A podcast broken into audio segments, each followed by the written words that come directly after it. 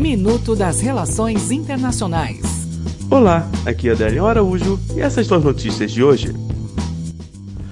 ProSul, presidente da Argentina, Brasil, Chile, Colômbia, Equador, Paraguai e Peru criaram o ProSul para substituir a Unasul e criar um novo processo de integração regional.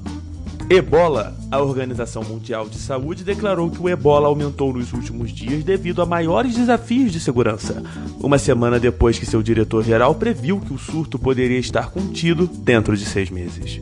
Sanções. O presidente dos Estados Unidos, Donald Trump, ordenou a retirada da nova rodada de sanções relacionadas à Coreia do Norte, anunciada anteriormente pelo Tesouro norte-americano.